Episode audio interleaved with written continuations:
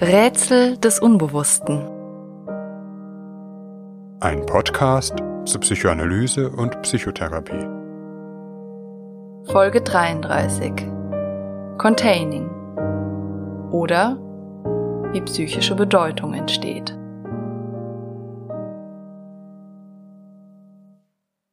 Containing ist ein zentrales Konzept der Psychoanalyse, das insbesondere durch den englischen Psychoanalytiker Wilfried Bion geprägt wurde und in viele psychoanalytische Schulen Eingang gefunden hat. Über Bion und seine theoretischen Konzeptualisierungen haben wir bereits in Folge 28 zu Objektbeziehungstheorien gehört.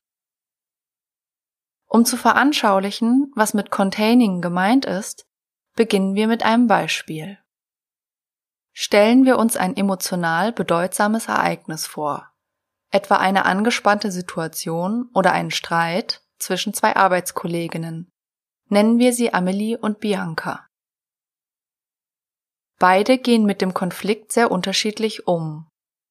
Bianca wühlt die ganze Sache sehr auf. Sie kann sich kaum noch auf ihre Arbeit konzentrieren.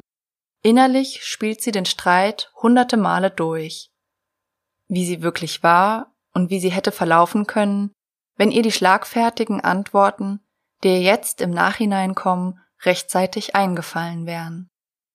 Jede Äußerung, jede Geste, jede mimische Veränderung von Amelie wird beobachtet, registriert, interpretiert und anschließend im Detail ihrer besten Freundin berichtet, am besten schon gleich in der Mittagspause und auch zwischendurch per WhatsApp.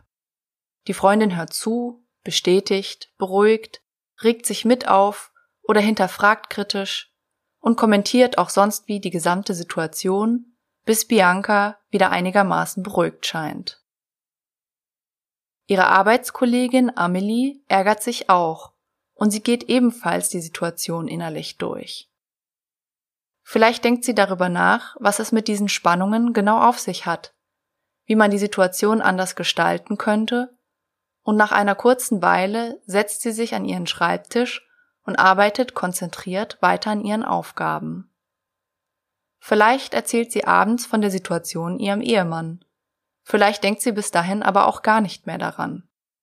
Kurz, Amelie gelingt es, sich innerlich mit der Situation und dem, was diese in ihr auslöst, auseinanderzusetzen, sie auszuhalten, sich zu regulieren und zu begrenzen während Bianca von außen jemand braucht, der ihr genau bei dieser Regulierung hilft. Psychoanalytisch und ein wenig denglisch formuliert, Bianca braucht eine Freundin, die ihr hilft, die emotional aufrührende Situation zu containen, während Amelie sich selbst containen kann. Es geht beim Containing also im weitesten Sinne um eine Fähigkeit zur Regulation von Affekten und anderen psychischen Zuständen, was wiederum Auswirkungen darauf hat, wie gut eine Person an dieser Stelle ihr Denken und Handeln steuern kann, wie viel Spielraum ihr in einer angespannten Situation zum Denken und Verarbeiten von Gefühlen bleibt. Der englische Begriff to contain ist nur schwer ins Deutsche zu übersetzen, heißt in etwa so viel wie beinhalten, aufnehmen, eingrenzen. Bedeutungen, die alle für das Verständnis von Bions Konzept relevant sind. Containing beschreibt den Vorgang, wie aus einem rohen und unklaren Affekt ein fassbarer Gedanke wird. Das, was später einmal im günstigsten Fall eine Fähigkeit ist, über die man autonom verfügt, entsteht zunächst in der frühen Beziehung zwischen den Eltern und dem Kind. Ein Säugling verfügt noch nicht über die Fähigkeit, sein Emotionsleben alleine zu regulieren. Seine Affekte überschwemmen ihn unkontrolliert und unbegrenzt. Der Säugling ist elementar auf einen anderen Menschen angewiesen, der ihm dabei hilft, sich zu regulieren, zu kontrollieren, zu begrenzen, ihn dabei unterstützt, seine chaotischen Affekte und Erfahrungen zu ordnen und in verstehbare Gefühle und Gedanken zu verwandeln. Als Erwachsene haben wir diese Affektregulation bis zu einem gewissen Grad alle erlernt. Was schon leicht daran erkennbar ist, dass wir nicht anfangen, wütend herumzuschreien, bloß weil wir gerade Hunger haben, oder anfangen zu weinen, bloß weil wir alleine im Zimmer aufgewacht sind. Was für uns zur Selbstverständlichkeit geworden ist, muss ein Säugling erst noch durch Erfahrung lernen. Etwa, dieser Schmerz, den ich im Bauch fühle, das ist Hunger, und der lässt nach, wenn ich etwas essen kann. Jener Schmerz hingegen, den ich auch im Bauch fühle, der bedeutet Angst, und die lässt nach, wenn meine Mama mir beruhigende Worte sagen kann. Um diese Fähigkeit, die inneren Prozesse zu verstehen, zu erlernen, brauchen Kinder zunächst noch viel Hilfe von außen. Es ist ein bisschen wie beim Erlernen einer Sprache, eine Fähigkeit, die zwar im Menschen angelegt ist, die sich aber auch nicht aus dem Nichts entwickelt. Es braucht jemanden von außen, der die Sprache bereits beherrscht. Wie funktioniert das nun genau? Stellen wir uns vor, ein Säugling wird von einer schrecklichen Angst erfasst. Er selbst weiß nicht, dass das, was er fühlt, überhaupt Angst ist. Er geht erst einmal ganz in dem rohen Gefühlswirrwarr, den wir als Angst bezeichnen, auf. Diese unreifen, unbearbeiteten, rohen Affekte nennt Bion Beta-Elemente. Der Säugling stößt dieses Beta-Element hier die Angst, aus, hier indem er schreit. Das Ausstoßen ist ein wichtiger Mechanismus und beschreibt einen der frühesten Mitteilungsformen, die uns Menschen zur Verfügung stehen. Es handelt sich dabei um die Fähigkeit, etwas Inneres nach außen zu projizieren, und zwar auf eine Weise, dass andere davon affiziert, das heißt affektiv berührt werden. Nun ist es wichtig, dass die Mutter die Mitteilung des Kindes wahrnimmt, den ausgestoßenen rohen Affekt in sich aufnimmt und erst einmal in sich hält, das heißt auch aushält. In bionianischem Jargon die Mutter muss zum Container werden, in den das Kind seine rohen Affekte hineingeben kann. Das ist leichter gesagt als getan. Alle Eltern werden wissen, wie gerne sie manchmal vor den eindringlichen Schreien ihres Babys davonlaufen würden, es dann schier nicht zum Aushalten ist. Das Aufnehmen des Affekts ist jedoch bloß der erste Schritt. In einem zweiten Schritt muss die Mutter den rohen Affekt in sich selbst verarbeiten, etwa indem sie ein Gefühl daraus macht oder einen Gedanken. So wird aus dem Beta-Element ein sogenanntes Alpha-Element. In unserem Beispiel bedeutet das, die Mutter verwandelt die rohe, namenlose Angst ihres Kindes, das Beta-Element, in eine benennbare, verstehbare und symbolisierungsfähige Angst, das Alpha-Element. Dieser Transformationsprozess gelingt der Mutter, weil sie über die sogenannte Alpha-Funktion verfügt. Die Alpha-Funktion kann man sich als eine Art psychischen Kochtopf vorstellen, in dem das rohe Affektgemüse in besser verträgliche Gefühls- und Gedankennahrung verarbeitet wird. In einem dritten Schritt gibt die Mutter diese nun verdaute Angst dem Kind zurück, etwa indem sie liebevoll und zärtlich mit ihm spricht, es wiegt oder auf eine andere stimmige Weise beruhigt. In dieser veränderten Form kann das Kind den Affekt annehmen und dieses Mal auch in sich behalten. Zu Beginn dieses Prozesses musste das Kind den Affekt noch ausstoßen. Am Ende des Prozesses nimmt das Kind den veränderten Affekt von der Mutter wieder auf.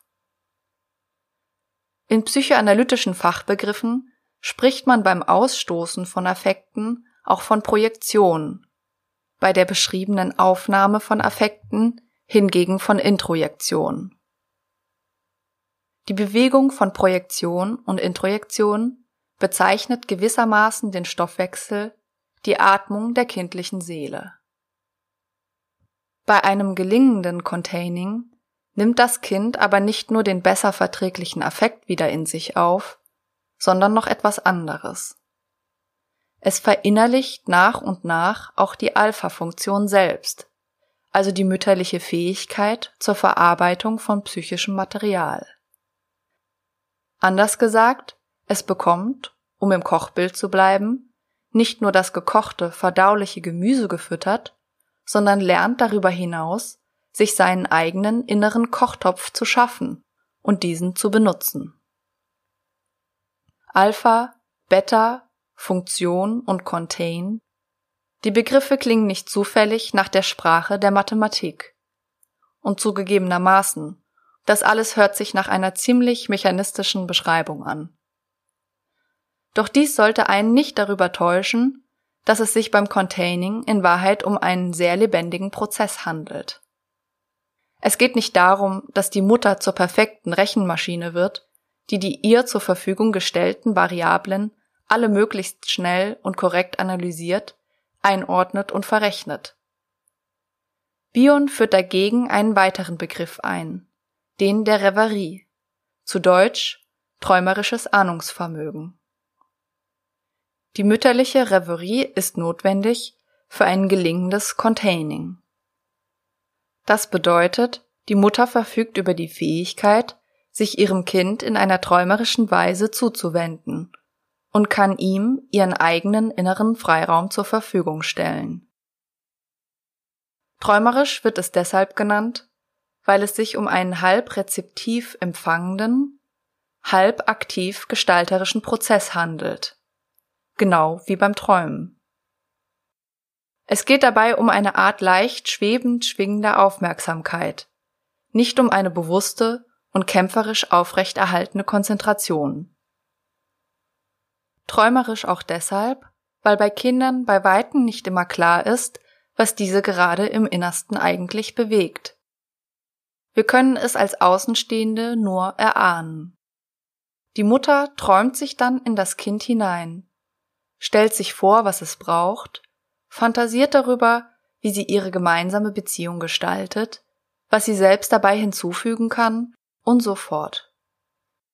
Auf diese Weise erfasst sie den momentanen psychischen Zustand des Kindes, versteht und übersetzt ihn in einer auch dem Kind zugänglichen Weise. Containing ist ein Vorgang, der vielfach am Tag abläuft, sich nicht nur zwischen zwei Menschen ereignet, sondern auch in vielen anderen Bereichen und auf unterschiedlichen Ebenen abläuft.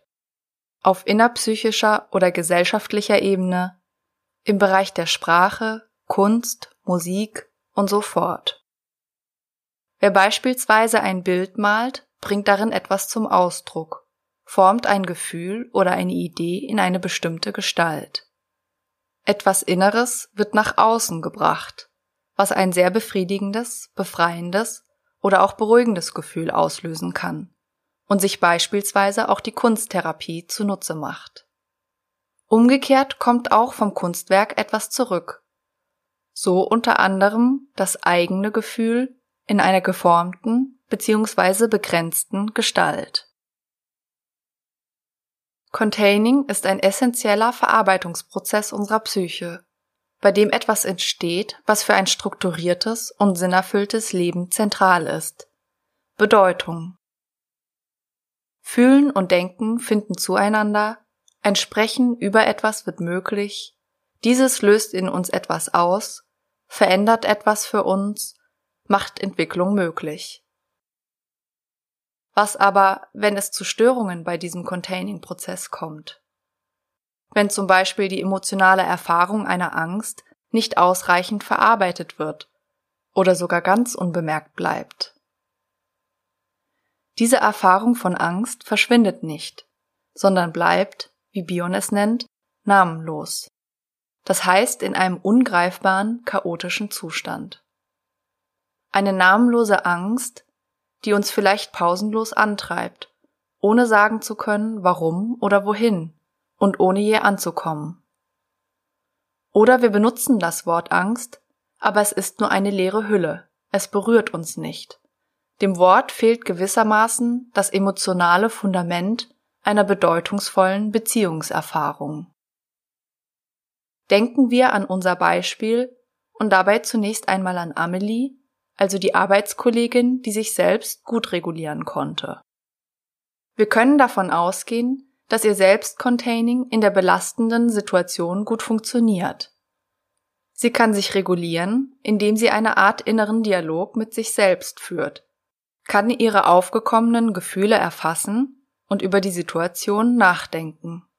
Und zwar auf eine Weise, die ihr im wahrsten Sinne des Wortes innerlich weiterhilft.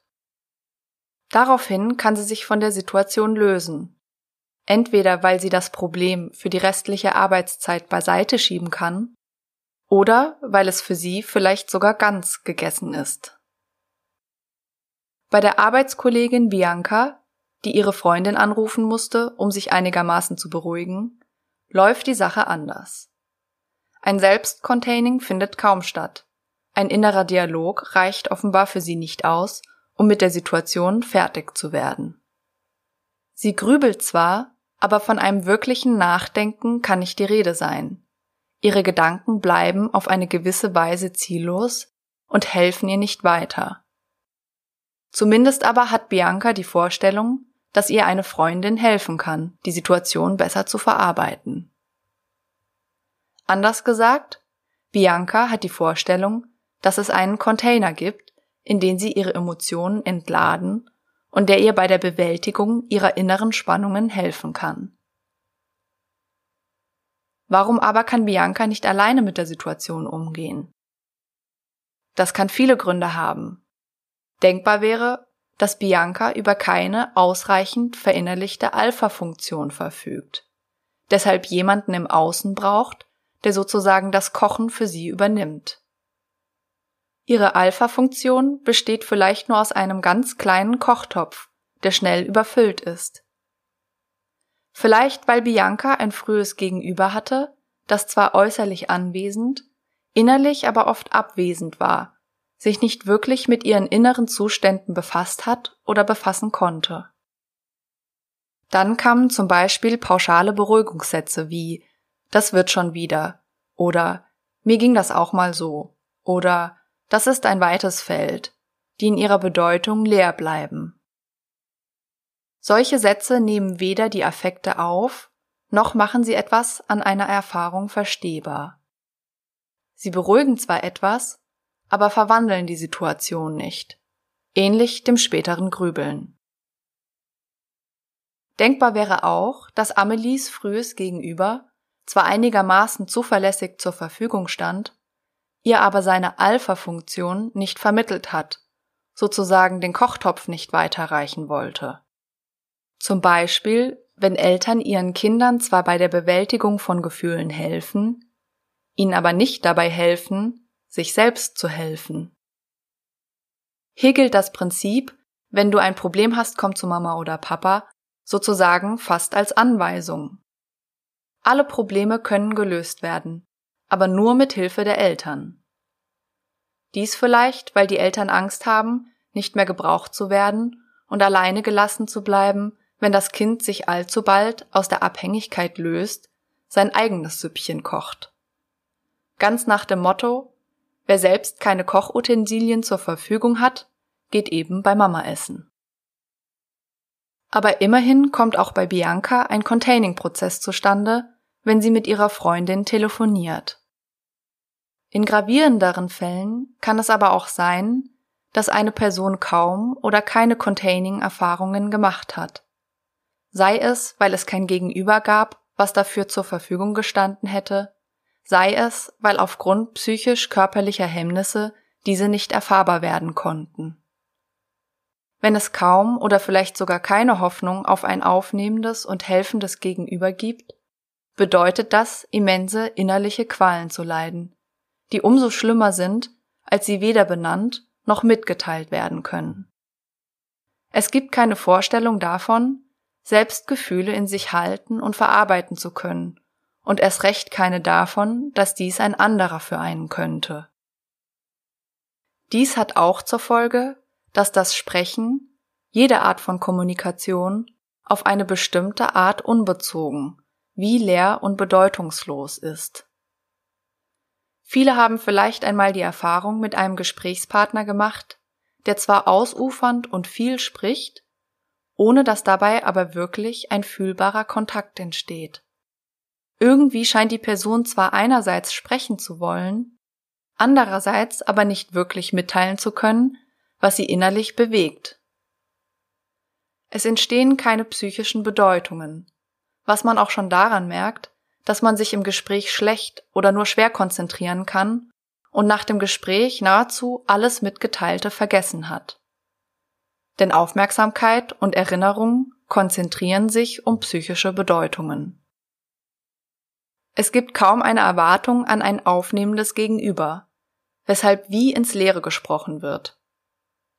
Trotzdem gibt es noch so etwas wie eine Hoffnung darauf, denn sonst würde überhaupt kein Kontakt mehr gesucht, sich die Person völlig verkapseln, so wie das von Autistoiden und autistischen Phänomenen bekannt ist über die wir in Folge 27 gehört haben. In den meisten Therapien, letztlich egal welcher Schule, spielt Containing eine wichtige Rolle. Denn in der Regel gibt es an den Konfliktstellen des Patienten auch irgendwo eine Containing-Schwierigkeit. Denn sonst würde ja kein anderer, der Therapeut, gebraucht. Eine der Hauptaufgaben des Therapeuten ist deshalb, das Containing an der Stelle, an der es beim Patienten nicht aufgebaut oder beschädigt wurde, eine Weile zu ersetzen und ihm so eine neue Erfahrung zu ermöglichen. Dies gilt übrigens auch für ein verhaltenstherapeutisches Setting, etwa wenn der Therapeut eine Weile die beruhigende Funktion in einem Expositionstraining übernimmt. Manchmal ist es auch notwendig, überhaupt erst einmal eine Vorstellung von einem Containenden gegenüber zu wecken, wie das häufig bei Personen mit autistischen oder autistoiden Zügen wichtig ist. Im Fall von Bianca könnte es darum gehen, dass der Therapeut eine ganze Weile für sie die Alpha-Funktion, das heißt die Kochfunktion, übernimmt. Der Unterschied zur besten Freundin besteht in einer Therapie aber darin, dass es hier nicht nur um Beruhigung und Regulation geht.